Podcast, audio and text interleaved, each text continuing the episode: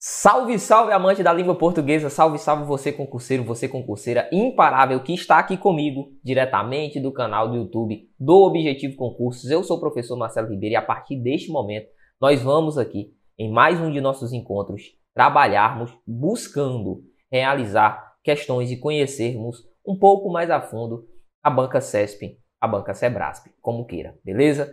Está nos acompanhando pelo YouTube, já sabe, você tem uma missão. Que missão é essa? Compartilhar nossa transmissão. Se você puder, compartilhe esta transmissão. Sabe aquele grupo lá de WhatsApp de concurseiro que vai fazer ou de concurseiros que irão fazer o concurso da Polícia Militar do Pará? Pega este nosso, esta nossa aula, copia este link e joga lá no grupo. Faça isso agora. 3, 2, 1.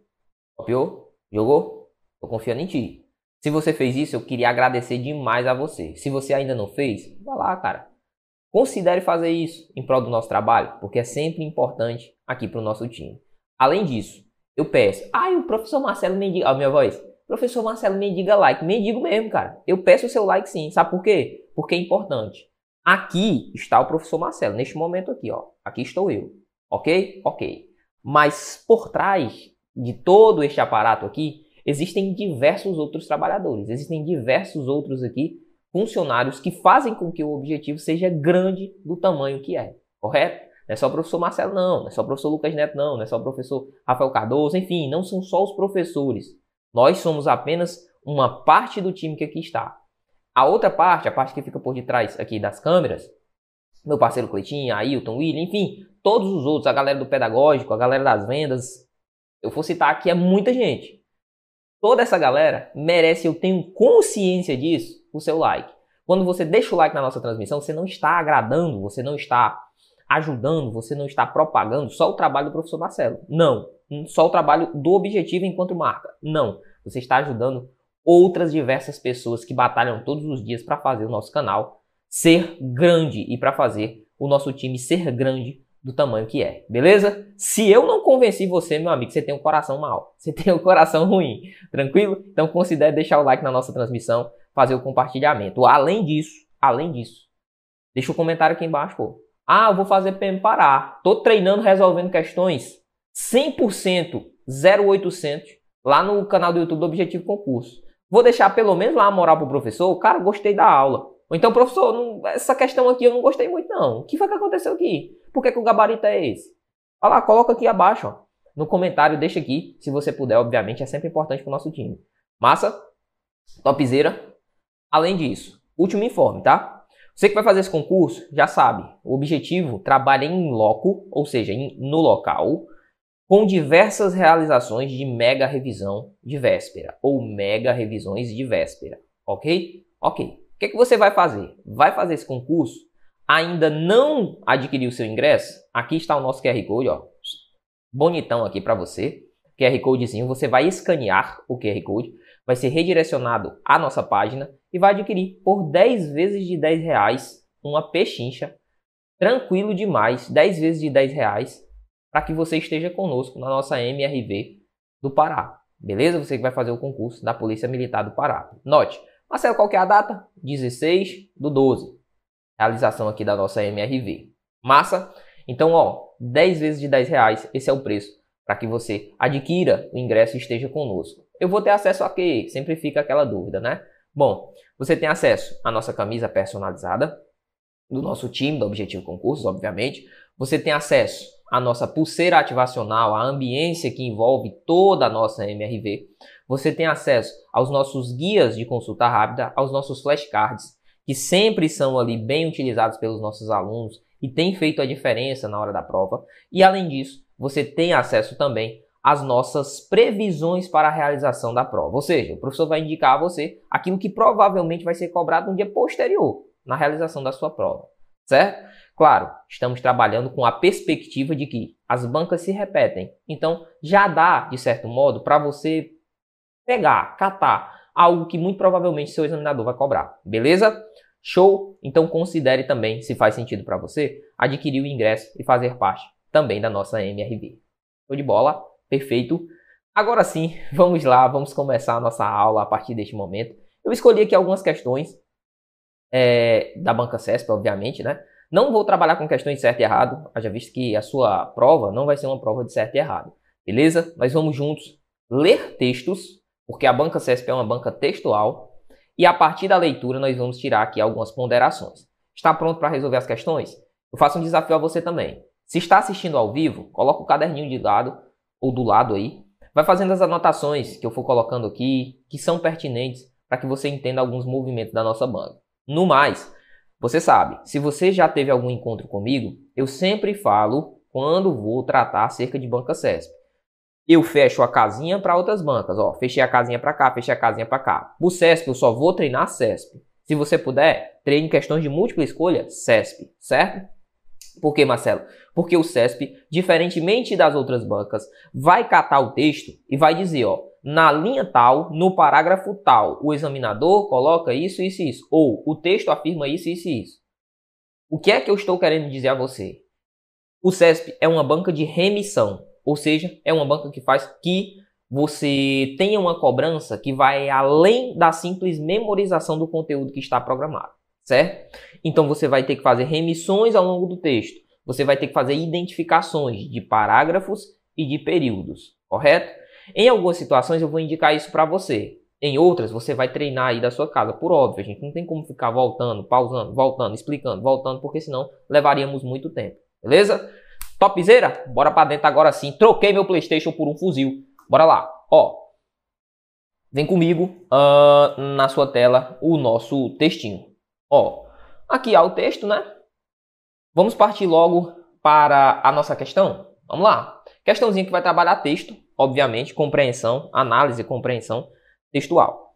Vamos ver o que afirma aqui o nosso comando. Diz assim, ó, o comando diz o seguinte. O comando afirma o seguinte. Ó, topzera.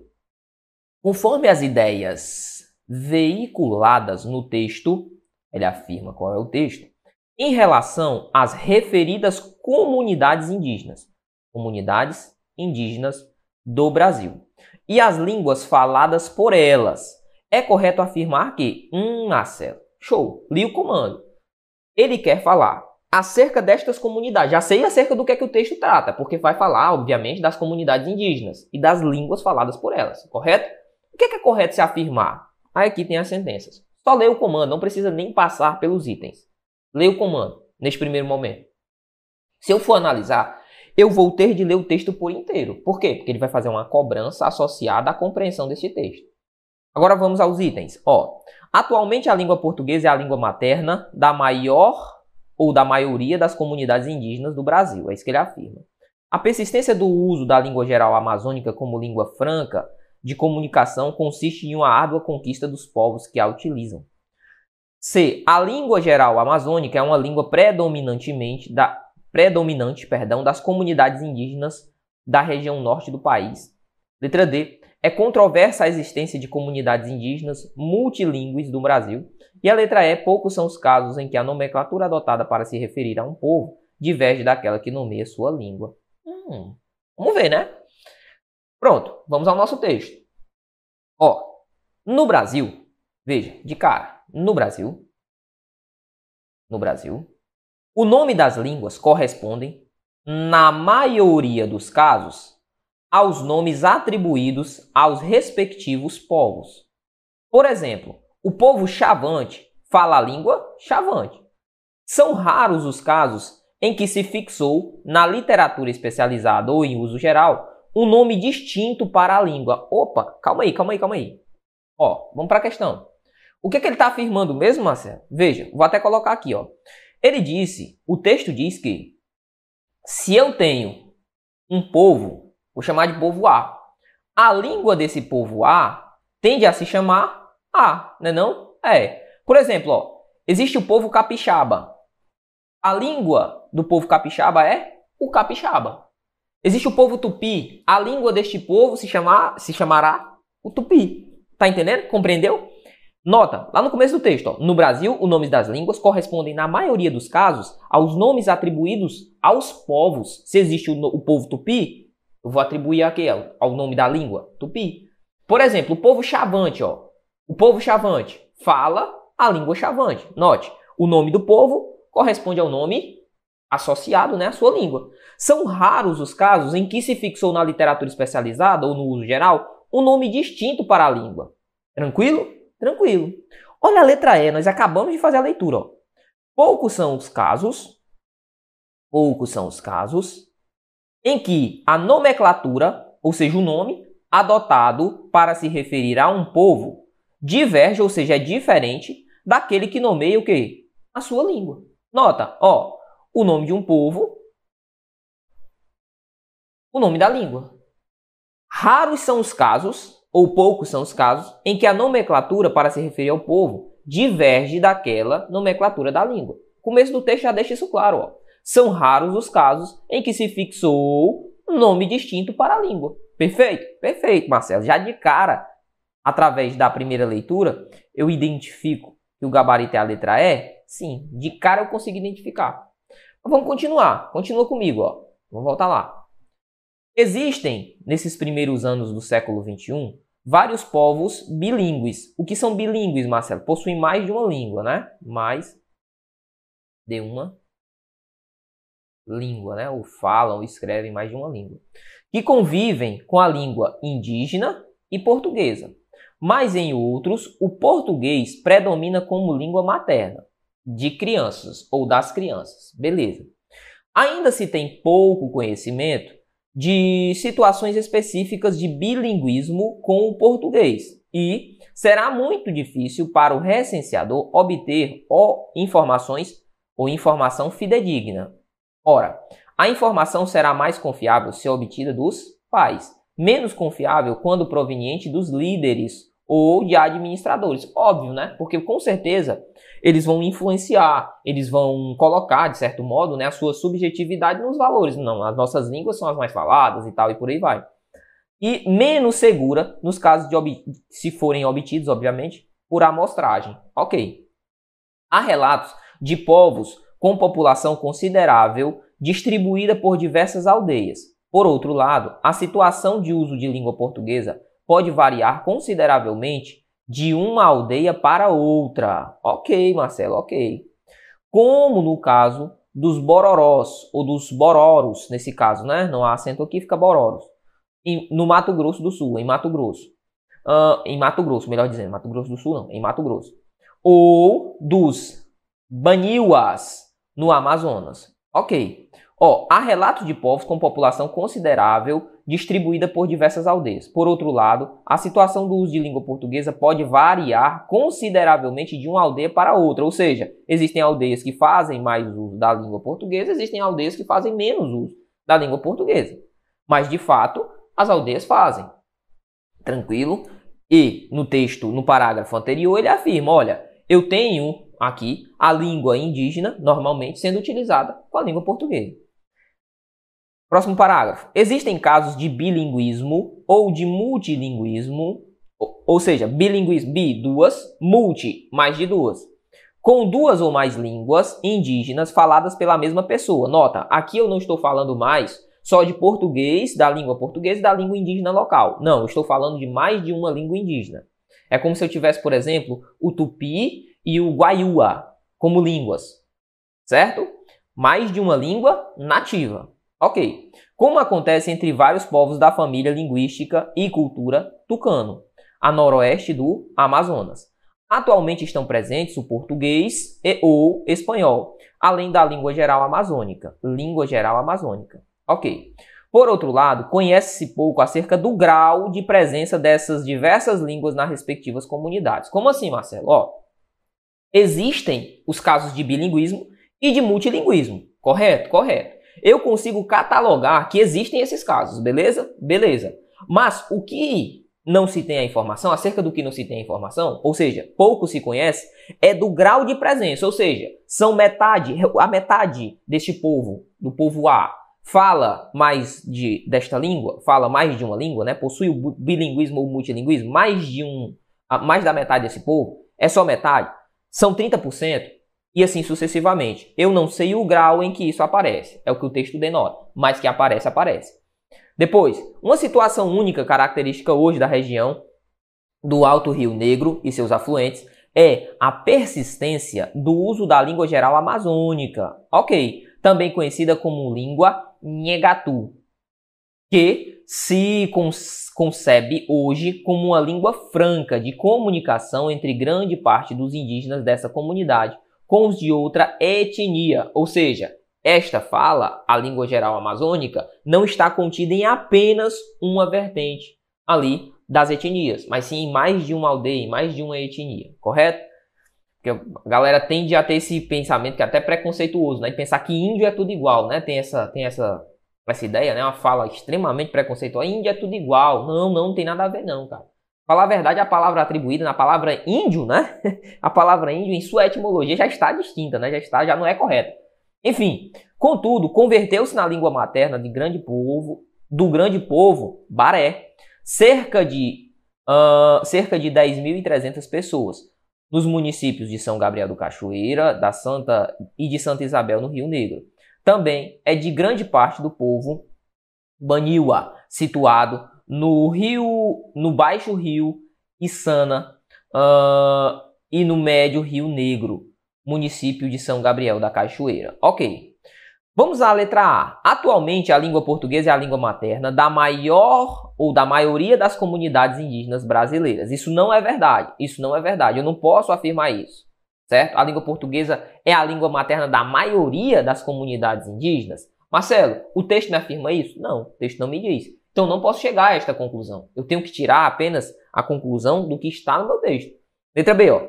A persistência do uso de língua geral amazônica como língua franca de comunicação consiste em uma árdua conquista dos povos que a utilizam. Cara, muito provavelmente, muito provavelmente, essa galera que tem ali a permanência da língua geral amazônica, a tem por um forte valor histórico, sim, por buscar, sim, por ter ali, de certo modo, a resistência contra a língua que lhe é imposta, correto? Correto. Agora, mas eu não posso afirmar isso de acordo com o que está veiculado no texto. O texto não fala.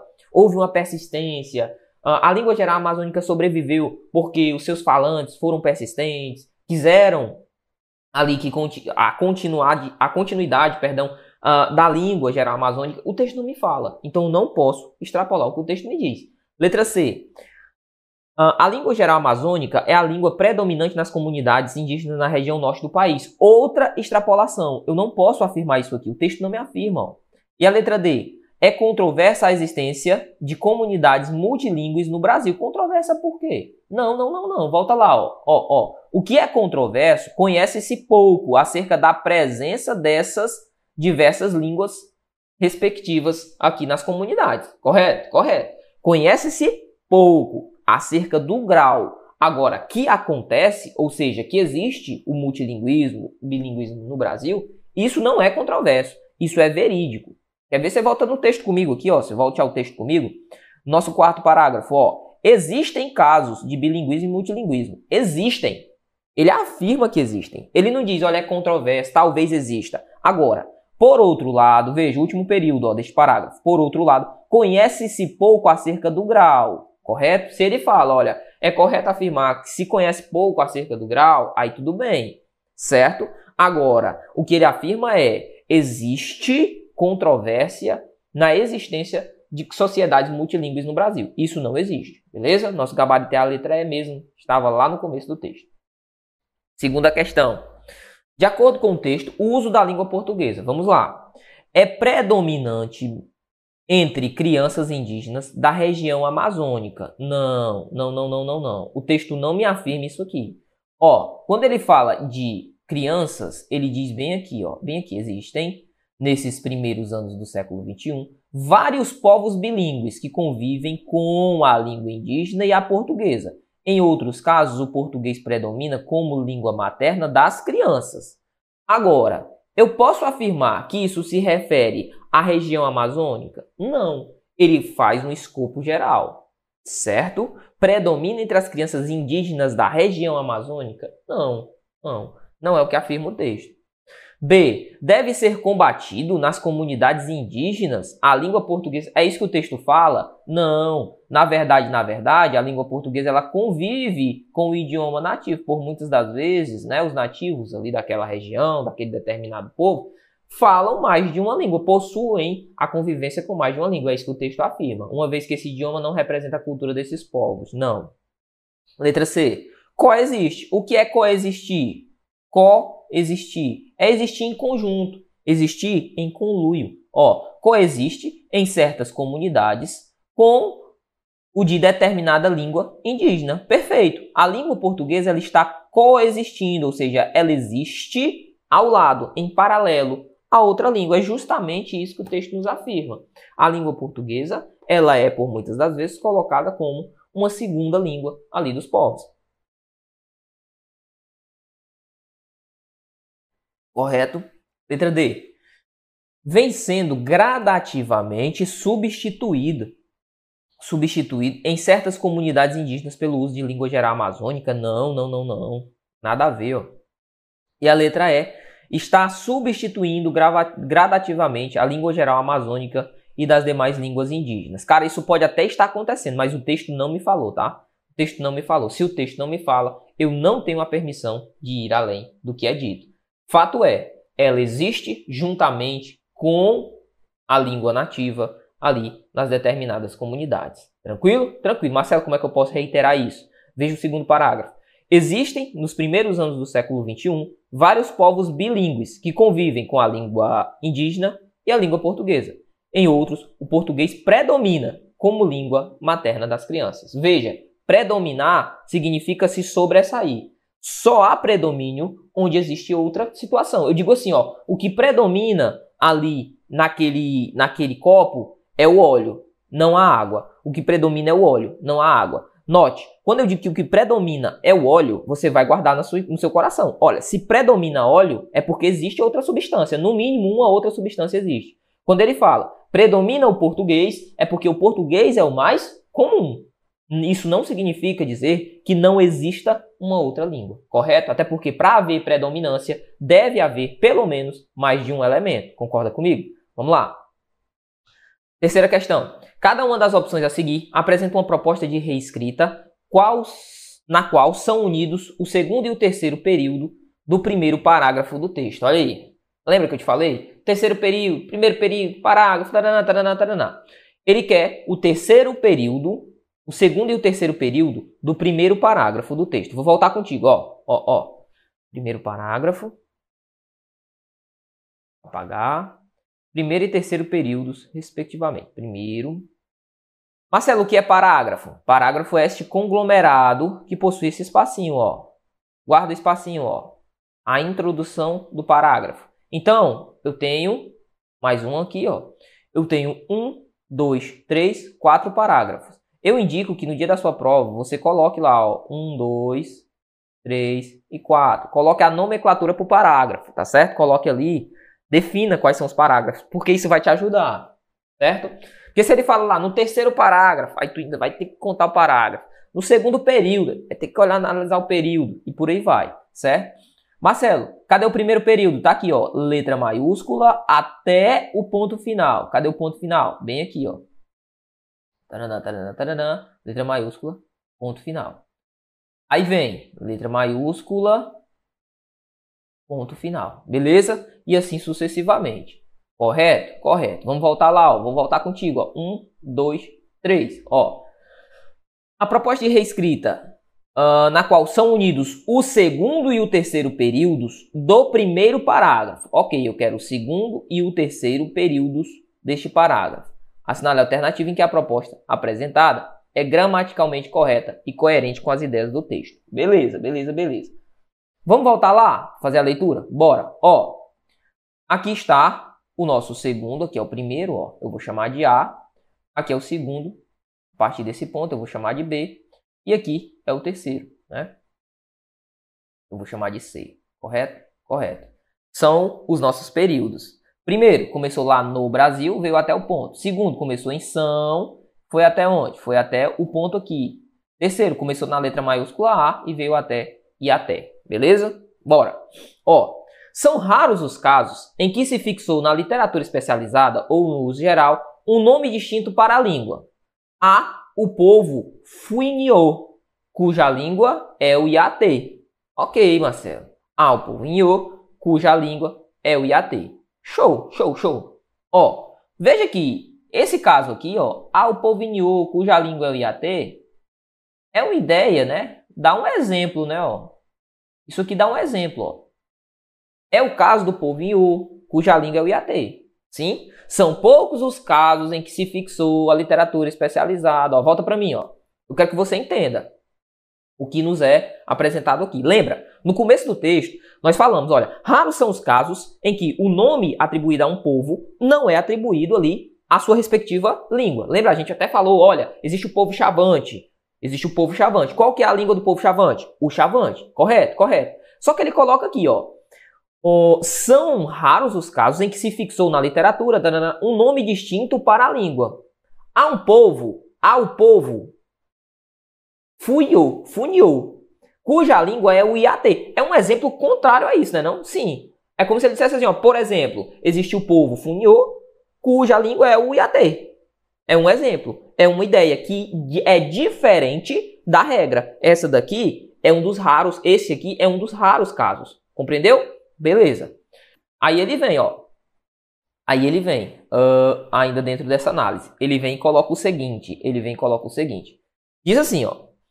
Vamos lá, vamos voltar. Vou passar lá para contigo, tá? Terceira. Ele diz assim. Assinada alternativa em que a proposta de reescrita é gramaticalmente correta e coerente. Bom, quando ele coloca assim, ó. Apresente a alternativa em que está gramaticalmente correta e coerente. Veja, veja. Quando ele pede a gramática e a coerência, a coesão, você sempre, o sentido, você sempre vai dar o cheque, vai começar aqui na gramática. A gramática é o primeiro ponto, depois é que você vai analisar a coerência, tá certo?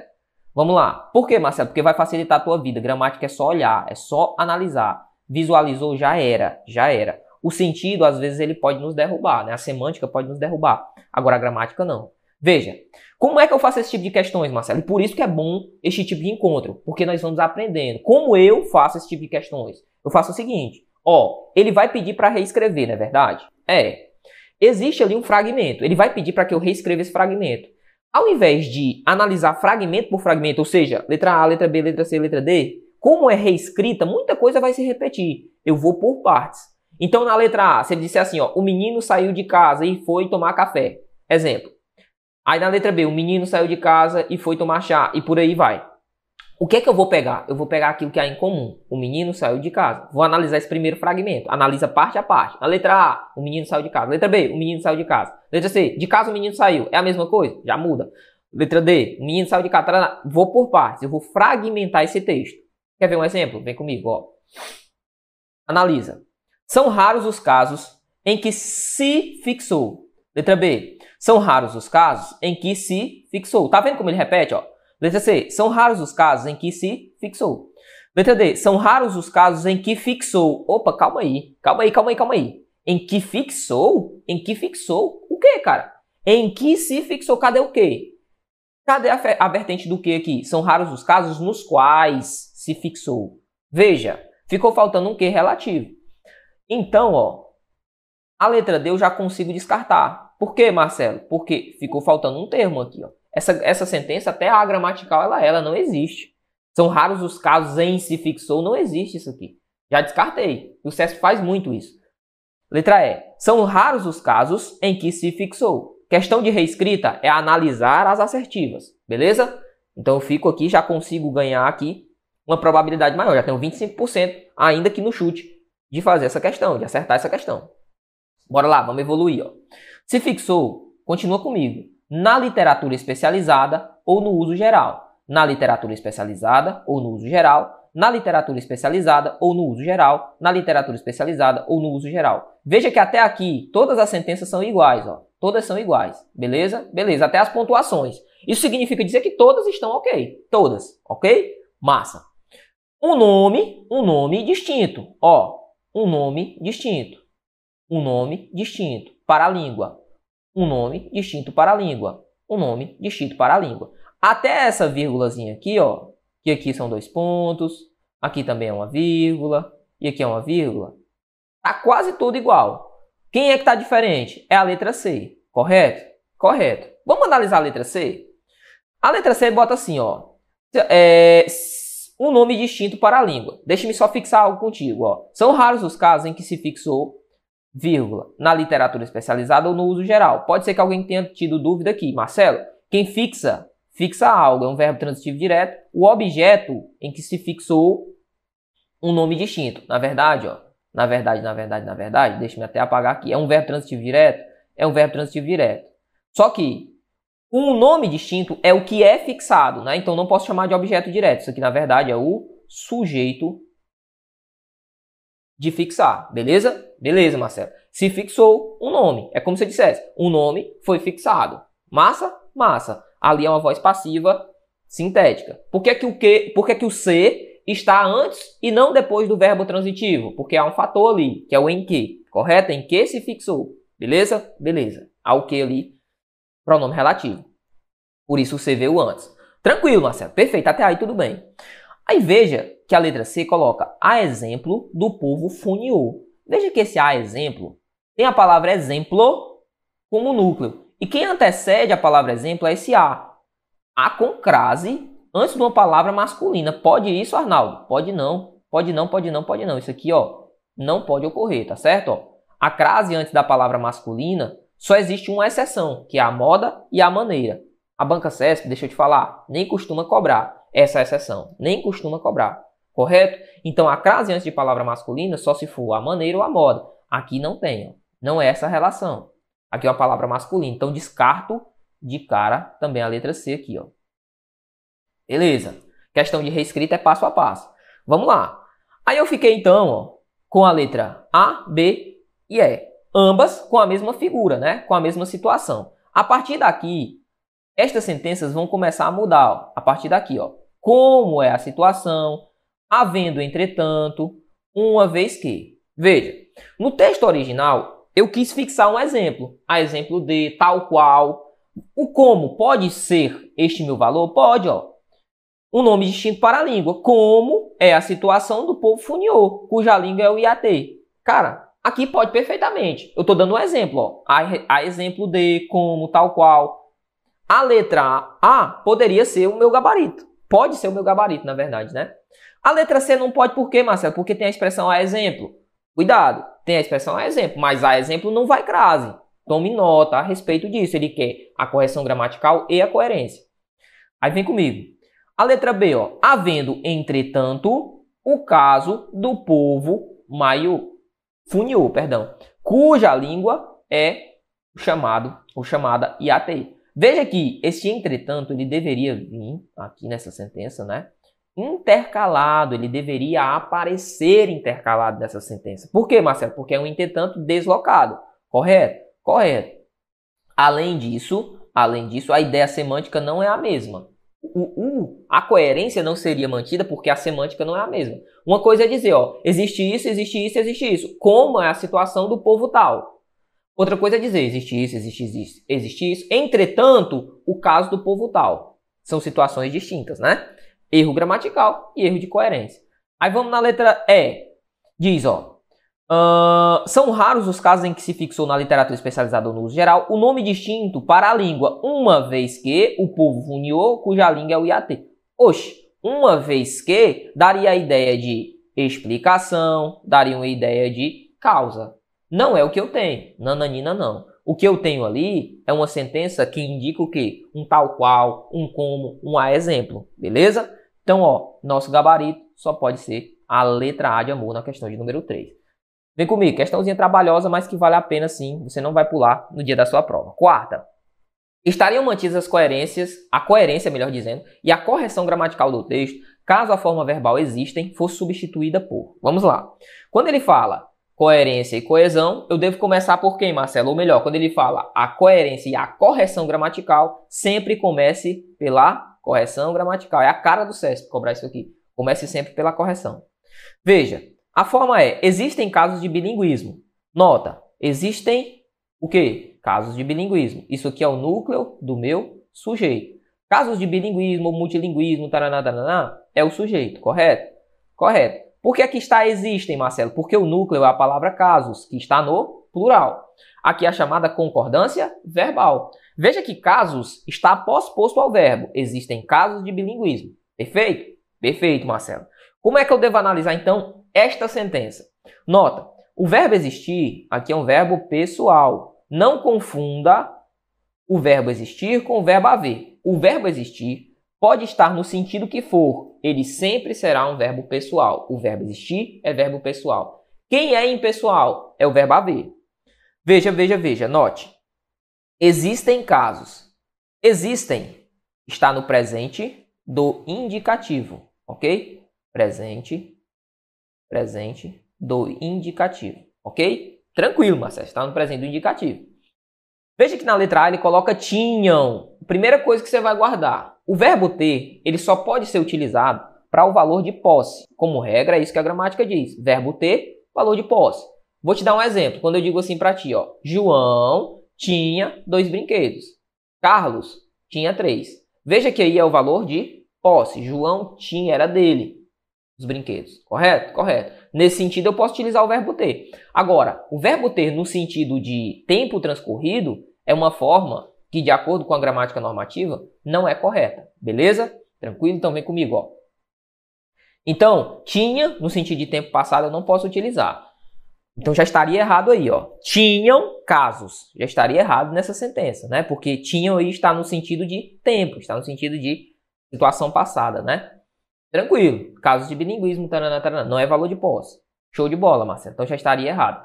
Além disso, tinham está no pretérito.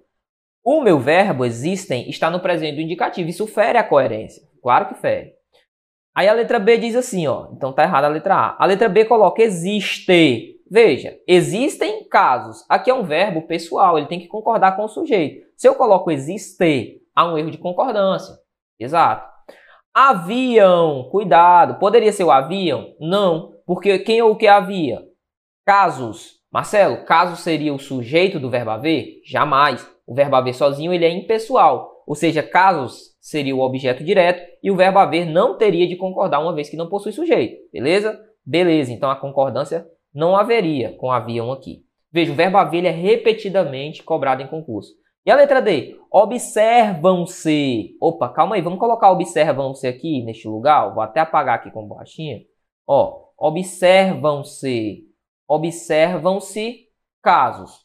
Se eu colocasse observam-se casos, Marcelo, observam-se é presente indicativo, coerência ok, certo? Beleza. Além disso, quem observa, observa algo, né? Não é. O verbo observar é um verbo transitivo direto, que está seguido da partícula ser. Você sabe, verbo transitivo direto mais ser, esse ser é chamada partícula apassivadora, beleza? Beleza. O que, é que a partícula passivadora faz? Pega aquele termo que teoricamente seria o objeto direto e transforma em sujeito. Vamos ver se dá certo aqui, ó. Observam-se casos. Por isso que iria o termo, o verbo, para observam. Por quê? Porque casos é o núcleo do sujeito. Ficaria observam-se. Gabarito letra D, bonitinha, bonitinha.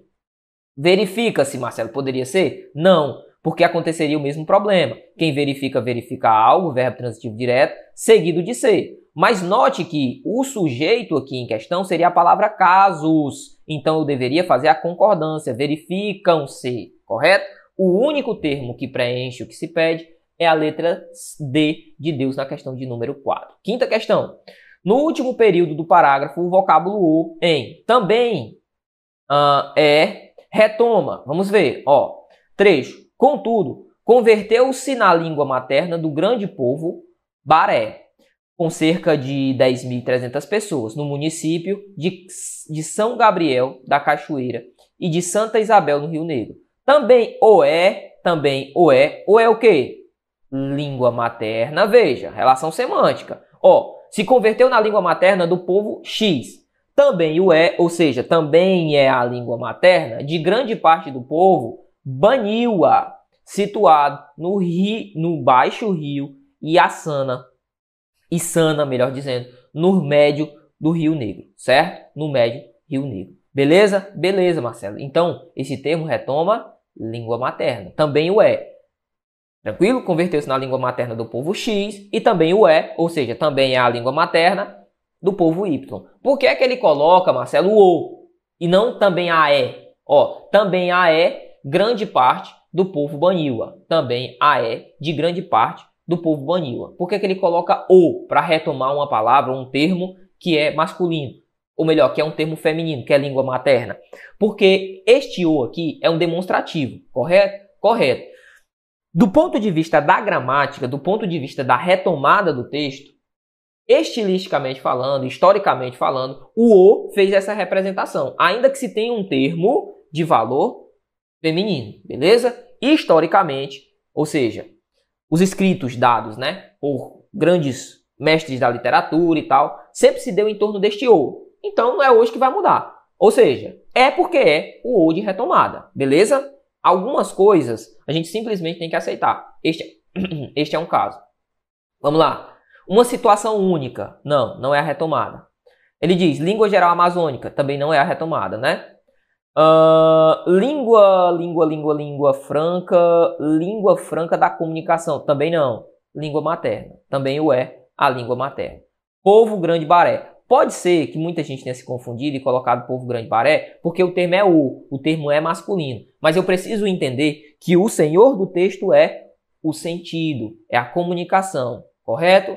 As relações aqui semânticas, ou melhor, as relações gráficas, as relações sintáticas, as relações morfológicas, servem ao texto, servem, mas o que manda no texto é o sentido, né? O senhor do texto é o sentido, correto? Beleza? Então é como se eu dissesse, ó, converteu-se na língua do grande povo baré. Também o é, ou seja, também é a língua de grande parte do povo baniwa. Perfeito? Tranquilo, letra D é o nosso gabarito na questão de número 5. Bora para a sexta questão. Existe um texto nós vamos fazer a leitura e já vamos partir para a questão. Com base no texto, é correto afirmar que as consequências desastrosas das mudanças climáticas atingem na mesma proporção as diferentes populações mundiais.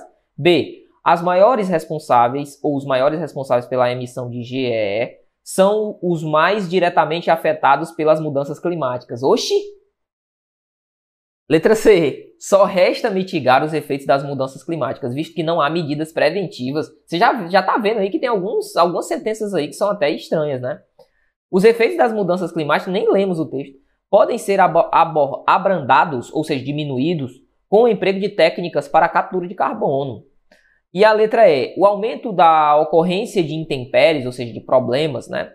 foi o principal fator responsável pela taxa de mortalidade dos países mais suscetíveis às mudanças climáticas entre 2010 e 2020. Vamos ver se isso é verdade, vamos ver o que se afirma aqui nesse texto. Vamos lá. Segundo o relatório síntese do sexto ciclo de avaliação do painel intergovernamental sobre mudança climática, IPCC, a taxa de mortalidade decorrente de tempestades, inundações e secas entre 2010 e 2020 foi 15 vezes mais alta nos países mais suscetíveis às mudanças climáticas. Ok, então se eu tenho um país que é mais suscetível à mudança climática, o que, é que vai acontecer? Este país sofreu com tempestades, inundações e secas 15 vezes, em 15 vezes de proporção maior que em outros países, ou seja, em países que são menos suscetíveis. Beleza? Beleza.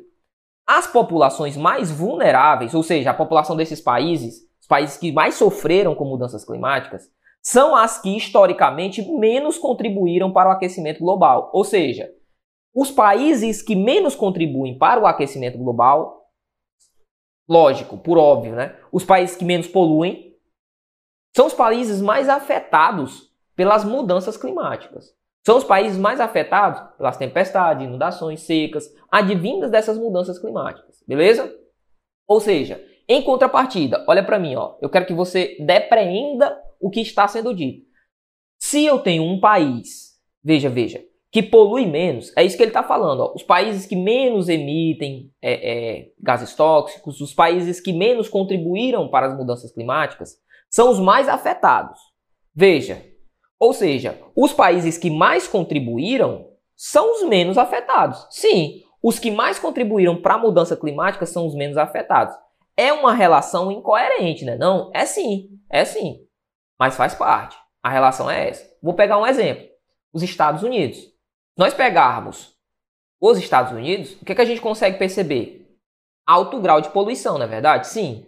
Mas em relação a estes termos, em relação a estes a ser, a serem, né, os Estados Unidos afetados por estes problemas, de acordo com o relatório, eles foram menos afetados que algum outro país, um país que polui menos mas que tem uma, um baixo índice ali de poluição. É isso que o texto está falando. Vamos lá, vamos continuar.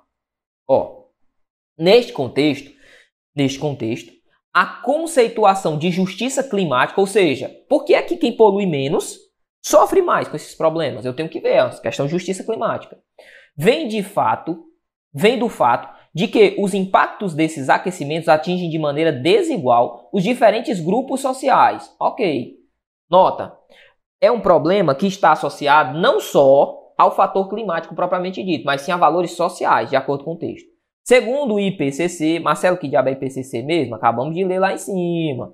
É o ciclo de avaliação de painel intergovernamental de mudanças climáticas. Ok.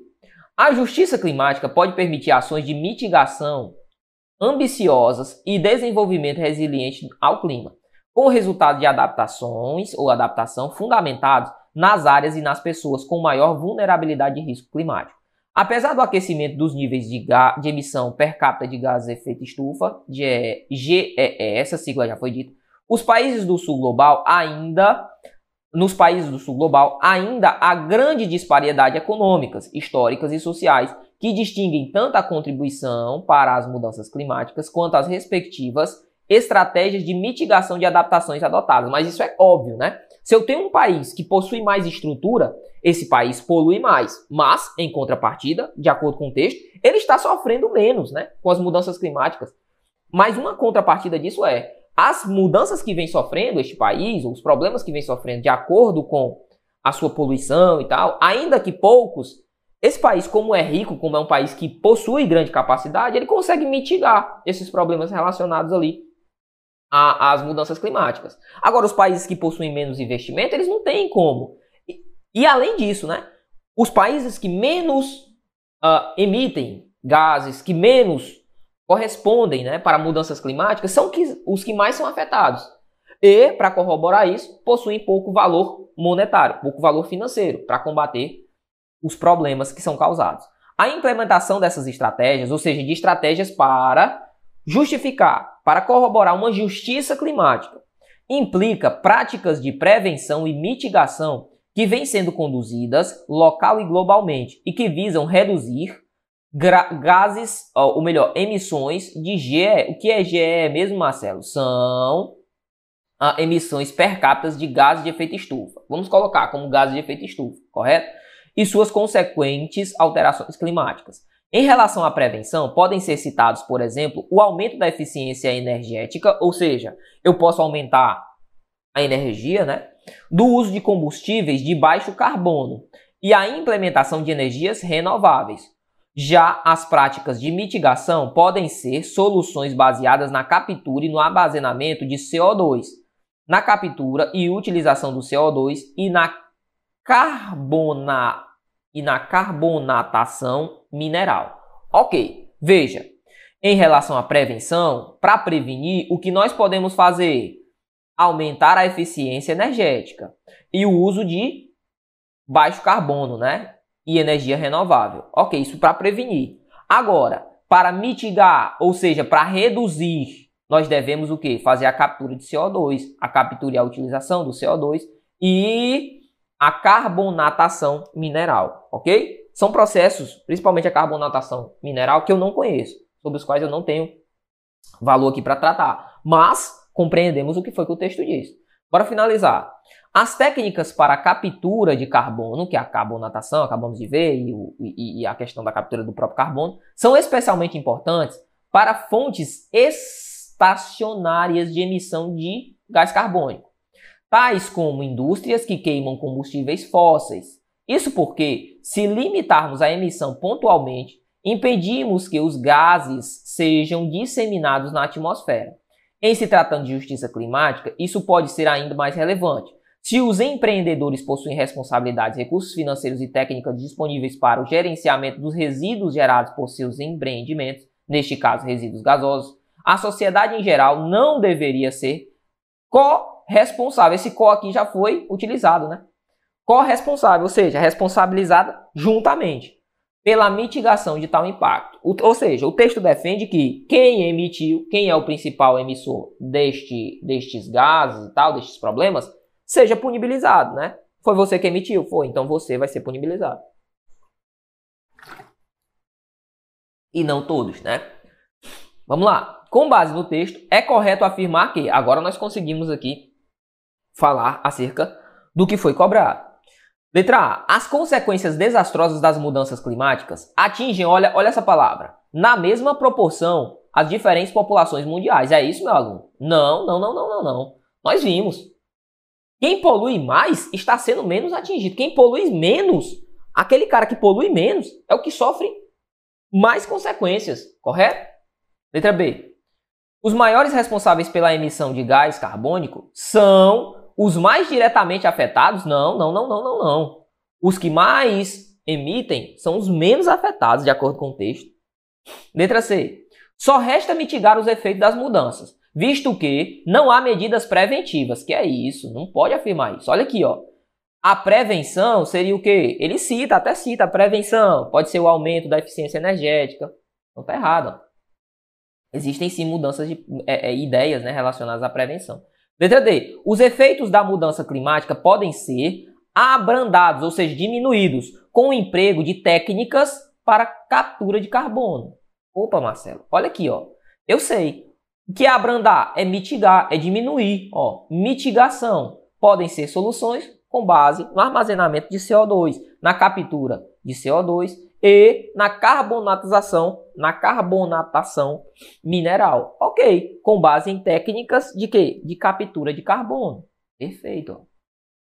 Letra D, o nosso gabarito. Letra E. O aumento da ocorrência de intempéries foi o principal fator responsável pela taxa de mortalidade nos países suscetíveis a mudanças climáticas entre 2010 e 2020. Calma aí, está lá no começo do texto. Ele diz que é o aumento das intempéries. Veja, a taxa de mortalidade decorrente das tempestades, inundações e secas foi 15 vezes mais alta em países sus suscetíveis às mudanças climáticas. Ok, as populações mais vulneráveis, historicamente, menos contribuíram para o aquecimento global. Nota então que o que eu tenho é, ele diz, o aumento da ocorrência de intempéries, ou seja, de problemas, que podem ser as tempestades, as inundações, as secas, sim, são problemas, correto? Correto. Foi o principal fator responsável pela taxa de mortalidade nos países. Calma aí, calma aí, calma aí, calma aí. Veja que o que ele diz é a taxa de mortalidade decorrente de tempestades, decorrente de inundações e de secas. A taxa decorrente destes fatos. A letra E afirma que a taxa decorrente das intempéries foi o principal fator responsável pela taxa de mortalidade. Não. Foi o principal fator pela taxa de mortalidade de acordo com tempestades, se eu levar em consideração as tempestades, as inundações, as secas, beleza? 15 vezes mais alta nesses países, países que menos emitiram, né? Gases do efeito estufa, gases que causam ali uh, problemas para o aquecimento, né? Que causam o aquecimento global do nosso país, do nosso planeta, na verdade. Tranquilo? Show, então gabarito letra D. Sétima, no texto, a palavra implantação. Vamos voltar lá, no primeiro período do texto. Ah, precisa voltar não, coloquei aqui, ó. A implantação dessas estratégias, a implantação aqui, implantação seria a colocação, a colocação dessas estratégias. Seria o quê? O estabelecimento dessas estratégias, estabelecimento dessas estratégias. Certo? A fixação dessas estratégias. Todas são palavras que poderiam ser utilizadas aqui para implantação. Implantar é colocar. A letra A diz assim, ó, o estabelecimento. Ok, eu poderia colocar estabelecimento? Poderia, ó. O estabelecimento dessas estratégias. A seleção, eu poderia colocar o termo seleção? Não, a seleção não. Seleção é selecionar, né? Não é a mesma relação semântica. A obrigatoriedade, o mecanismo e a retomada também não. Correto? Correto. Cara, eu quero que se você percebeu, essa daqui não foi uma questão muito bem elaborada. Não foi por quê, Marcelo? Porque ele quer só substituir esse termo aqui, ó, implantação. Correto? Correto. Se eu colocar no lugar de implantação a palavra estabelecimento, vai ficar assim, ó, bota bem aqui, ó, estabelecimento. A estabelecimento dessas estratégias, tá, tá vendo? Não ficaria muito bom. Mas o texto, ele não me pediu para que eu fizesse a substituição. Ele diz a palavra tem sentido equivalente. Ele não pediu para que eu fosse lá e substituísse implantação por estabelecimento. Ele quer aquilo que é equivalente. Ou seja, que é proporcional, que mantém a mesma relação semântica. Massa? Tranquilo? Se ele pede para substituir, aí já geraria um problema. Questão número 8 diz o seguinte: oitava questão. No que se refere à pontuação emprego de letra maiúscula ou minúscula, estariam mantidas a correção gramatical do período caso. Vamos lá, olha o período, tá bem aqui, ó. Ele diz: estaria mantido se a vírgula logo após a palavra climáticas fosse eliminada. Vamos ver, ó.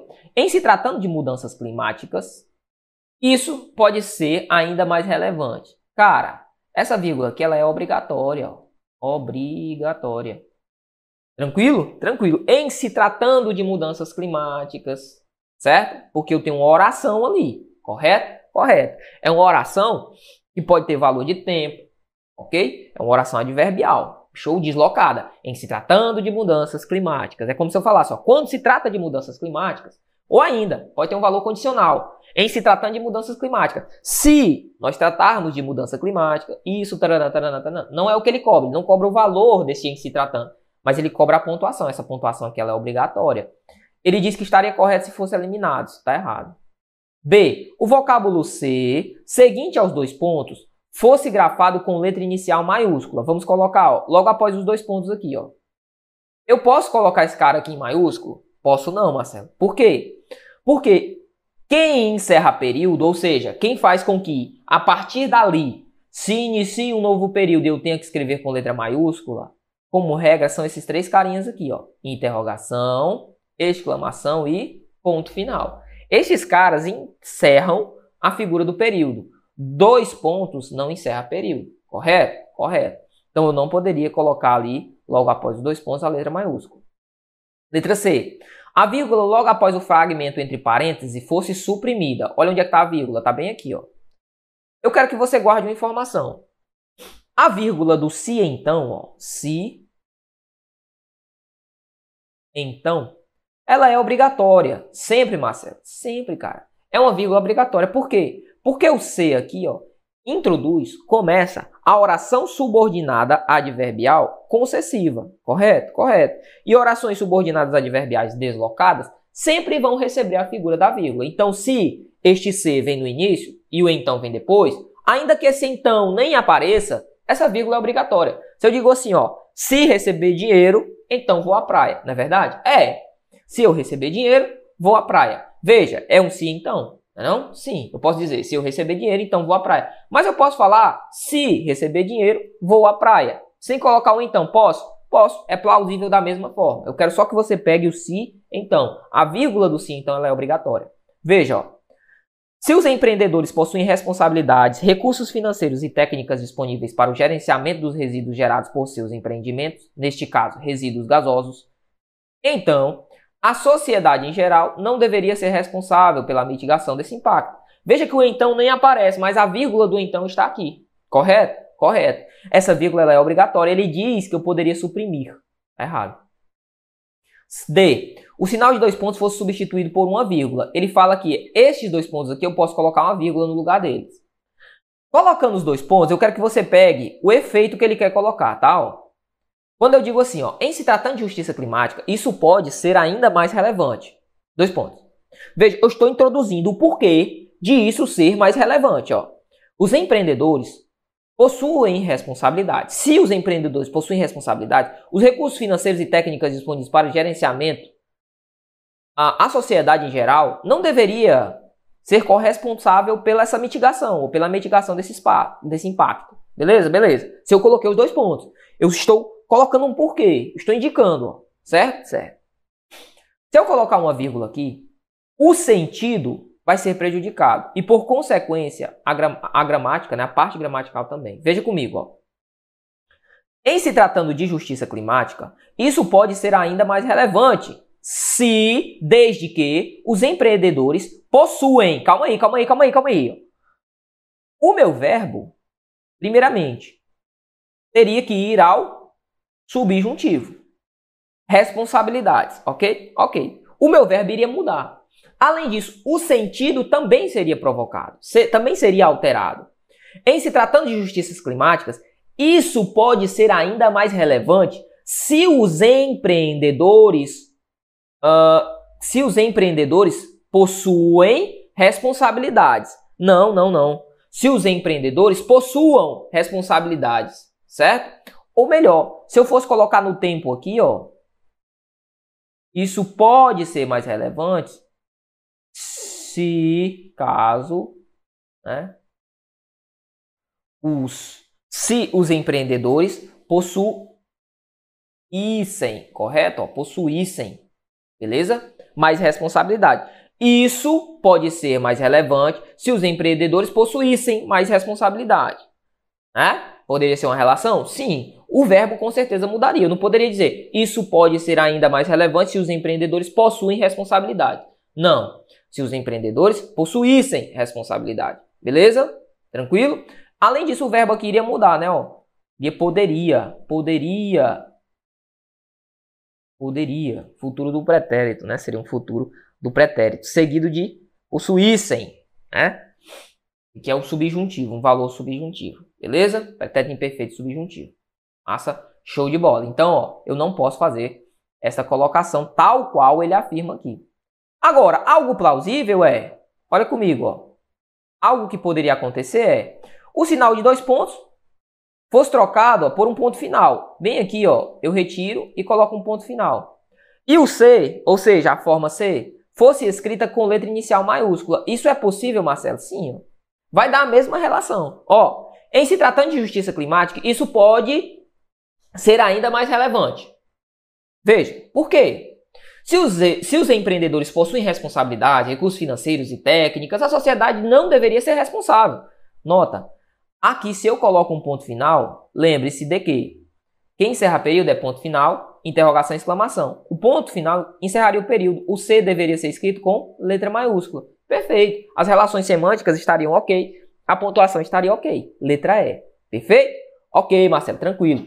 Vamos para mais uma questão. Questãozinha de número 9, que vai dizer o seguinte, ó. No primeiro parágrafo, o fato de as pessoas confiarem acriticamente nos sistemas que usam inteligência artificial e o fato de elas contribuírem para a responsabilidade dos artefatos tecnológicos, em vez de seus construtores, são apresentados como. Vamos ver, bora lá. É perigoso nos distrairmos com uma fantasia utópica, ou seja, inalcançável, inatingível ou apocalíptica, possibilitada, ou seja, acerca do fim do mundo, né? Apocalíptica está atrelada ao fim do mundo. Possibilitada pela inteligência artificial, que promete um futuro florescente ou um futuro potencialmente catastrófico, ou seja, ou muito bom ou ruim demais, né? Essa ilusão que infla as capacidades dos sistemas automatizados e os antropomorfiza, ou seja, colocam estes, esses termos, né, estas, estas capacidades no centro, induzem as pessoas a pensar que existe um ser senciente, existe um ser senciente por trás da, das mídias sintéticas. Ok. Um ser senciente, né? Um ser capaz de pensar, um ser com, com valor de sentimentos, né? Valor pensante, né? Associado à tomada de decisão. Isso seduz pessoas a não apenas confiarem acriticamente nos sistemas como o chat GPT, o que é crítico, sem criticidade. Ou seja, sem é, sem colocarem uma pergunta, sem se indagarem o porquê. Se eles são ou não verídicos, né? Se o chat GPT ou a inteligência artificial é ou não verídica. Mas também a lhes atribuírem erroneamente, ou seja, atribuir ao chat GPT e aos sistemas de inteligência artificial, erroneamente a capacidade de agir. Ou seja, esses sistemas eles não agem. Eles simplesmente correspondem a um estímulo. A responsabilização propriamente dita não cabe aos artefatos tecnológicos, ou seja, eu não posso culpabilizar ChatGPT, não posso culpabilizar nenhum tipo de inteligência artificial, mas a quem? Aos construtores, a quem criou né, essas, essas uh, ferramentas. O que precisamos é de regulação que imponha transparência a essa tecnologia digital. E continua. Isso deve ficar sempre claro quando nos deparamos com mídias sintéticas e organizações que constroem esses sistemas também deveriam ser obrigados a documentar e divulgar os dados de treinamento e arquitetura de modelo. Além disso, o ônus, o que é o ônus, Marcelo? Seria o lado ruim, seria o lado negativo, né? Seriam os problemas, né? O ônus de criar instrumentos seguros e o uso de tecnologias deveria recair sobre as empresas que constroem e implementam sistemas generativos, o que significa que os construtores desses sistemas deveriam ser responsabilizados pelos resultados produzidos por seus próprios produtos ou por seus produtos, correto? Então o que, é que o texto está defendendo? Que a IA, ou seja, a inteligência artificial, nada mais é que um mecanismo. É só uma ferramenta que você vai utilizar. Você não pode culpabilizar o chat GPT ou qualquer inteligência artificial por algo que ela, inteligência, não é capaz de fazer sozinha, correto? precisa de um estímulo, precisa de uma reprodução, um start. Ela não faz nada só, alguém vai lá e faz. E quem é responsabilizado por esse algo que é feito, de acordo com o texto, deveria ser o construtor, né, o produtor, quem criou a inteligência artificial, o autor. Né? A corrida atual rumo a experimentos de IA cada vez maiores não é um caminho determinado no qual a nossa única escolha é o quão rápido devemos correr, mas uma série de decisões impulsionadas pelo lucro. Ah, rapaz. Sabe por que, que estão surgindo novas tecnologias artificiais? Porque a cada dia que se passa, as grandes empresas, as chamadas big techs, né, querem mais lucro, querem mais dinheiro, querem mais poder aquisitivo, correto? Correto. E isso faz com que se criem sistematicamente mais e mais IAs, inteligências artificiais. Ok. As ações e as escolhas das corporações devem ser moldadas por regulamentação, que proteja os direitos e os interesses das pessoas. O foco de nossa preocupação não deveria ser as poderosas mentes digitais, imaginárias, ou seja, as inteligências artificiais. Em vez disso, deveríamos focar nas práticas de exploração muito reais e muito presentes nas empresas que afirmam construí-las, que afirmam construir essas mentes poderosas, correto? Tranquilo, essas mentes digitais, ok? A retomada é mente digital, mas eu posso também falar como mente poderosa, beleza? Tranquilo? Show de bola, Marcelo. Então, o foco do texto é: eu não posso perseguir, eu não posso é, é, culpabilizar a inteligência artificial, porque ela é só um mecanismo. O que eu tenho que culpabilizar, a quem eu tenho que culpabilizar, são aos senhores, né, grandes, a, a grandes CEOs, né, dessas multi, é, é, dessas big techs, né, que surgem aí com essas inteligências artificiais cada vez mais modernas e que podem sim trazer problemas. Quem é que vai ser responsabilizado por isso? Vai ser o chat GPT? Se tem lá uma informação, uma fake news colocada no chat GPT, quem é responsabilizado? É o chat GPT? Não. Quem é para ser responsabilizado é o criador. É quem de, é, é, sistematizou né, o conteúdo que ali está na IA. É isso que o texto defende. No primeiro parágrafo, o fato de as pessoas confiarem acriticamente, ou seja, sem criticidade, nos sistemas que usam a inteligência artificial e o fato de elas, pessoas, contribuírem ou atribuírem melhor a responsabilidade aos artefatos tecnológicos, ou seja, é culpa da, da, do chat GPT, é culpa disso, é culpa daquilo, e não culpabilizar os autores, né? Em vez de culpabilizar seus construtores, são apresentados como. Isso é apresentado como. Olha a letra A, ó. É causa de ilusão de haver um ser senciente por trás das mídias sintéticas. Isso é a causa? Não, cara. Letra B. Isso é a consequência? Sim. Isso é a consequência de quê? Da ilusão de haver um ser senciente por trás das mídias sintéticas. Vamos ao texto compreender? Bora, vamos lá voltar, ó, ó bem aqui, ó. Uh, essa ilusão, Paraná, essa ilusão que infla as capacidades dos sistemas e automorfiza, induz as pessoas a pensar que existe um ser senciente por trás das mídias sintéticas, beleza?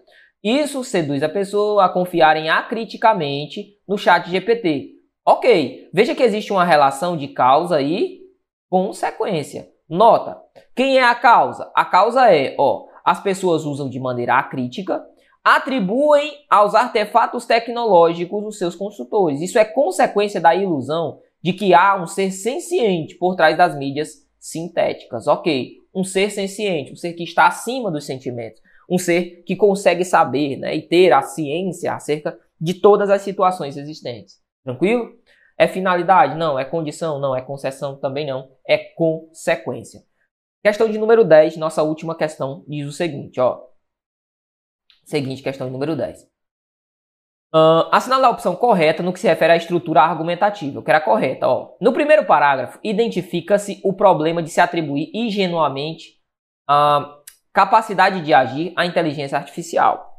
Marcelo, pô, cara, verdade. No primeiro parágrafo ele identifica, ele coloca os problemas, não é verdade? Sim. Letra B. No primeiro parágrafo identifica-se o problema de atribuir ilusoriamente, ou seja, de maneira ilusória, de maneira irreal, a capacidade de agir. Veja que a palavra que mudou aqui foi ingenuamente, certo? E aqui é ilusoriamente. A ilusória está mais bonita, né? Não? Sim. Porque ele diz, ó, de modo utópico, apocalíptico. Se você se lembrar, ele coloca, é algo ilusório. Não é algo ingênuo. Então a letra A eu já vou descartar. Não vou nem analisar demais a sentença que está na letra A, os demais feitos da letra A. No primeiro parágrafo, critica-se a confiança excessiva das pessoas nos sistemas de inteligência artificial. Isso é no primeiro parágrafo?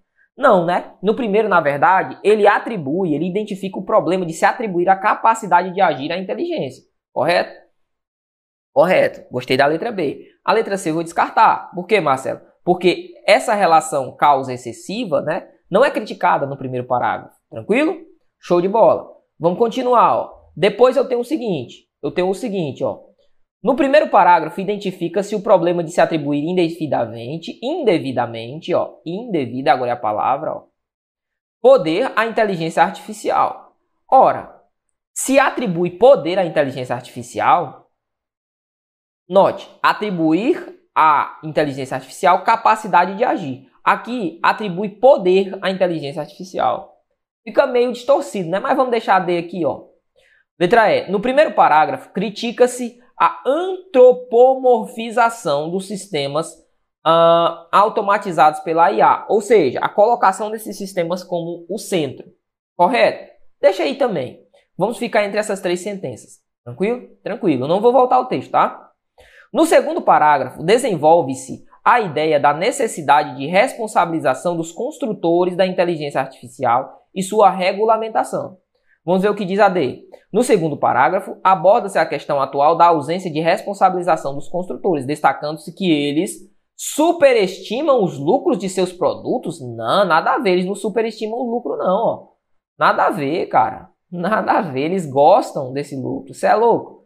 Eles já produzem porque eles querem o lucro, cara. Então ficamos entre a letra E e a respectiva letra B, beleza? Letra E e respectiva letra B. Letra B, ó, continuando. No segundo parágrafo, desenvolve-se a questão atual da ausência de regulamentação que impõe a transparência à tecnologia digital e responsabilização dos construtores dos artefatos tecnológicos. Bacana, ó. Bacana. Ele tanto fala acerca da transparência, quanto fala acerca de quê? Acerca da culpabilização dos construtores da inteligência artificial.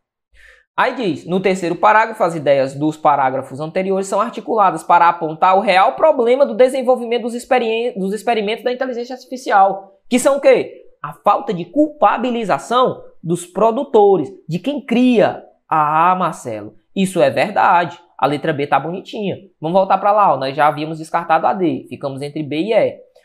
No terceiro parágrafo, as ideias dos parágrafos anteriores são resumidas para apontar o real problema do desenvolvimento das experiências ou dos experimentos de IA.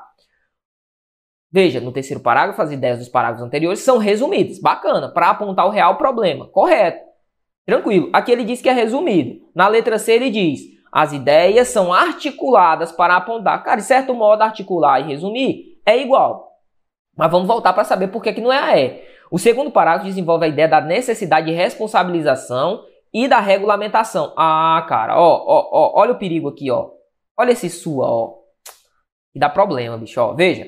Desenvolve-se a ideia da necessidade de responsabilização dos construtores da IA e de sua, sua quem? Regulamentação. Veja, é regulamentação dos construtores ou é regulamentação da IA? Eu sei que é regulamentação da IA, mas esse sua aqui que dá o valor possessivo, né? Denota justamente esse valor, denota esse valor, né? Causa essa ideia de ambiguidade. O que não há na letra B. Olha a letra B, ó. No segundo, desenvolve-se a questão atual da ausência de regulamentação que impõe a transparência a essa tecnologia, ó, a essa tecnologia, e de responsabilização dos construtores de artefatos tecnológicos. Linda, a letra B tá bonitinha, tá certo? Agora a letra C não, a letra E não, porque a letra E ela trata esse sua aqui causando um, um problema né, de ambiguidade. É como se eu dissesse assim, ó, desenvolve-se a ideia da necessidade de responsabilização dos construtores da IA e sua regulamentação. Eu sei que a regulamentação não é dos construtores, mas o texto, a gramática não quer saber disso. Esse sua pode retomar construtores,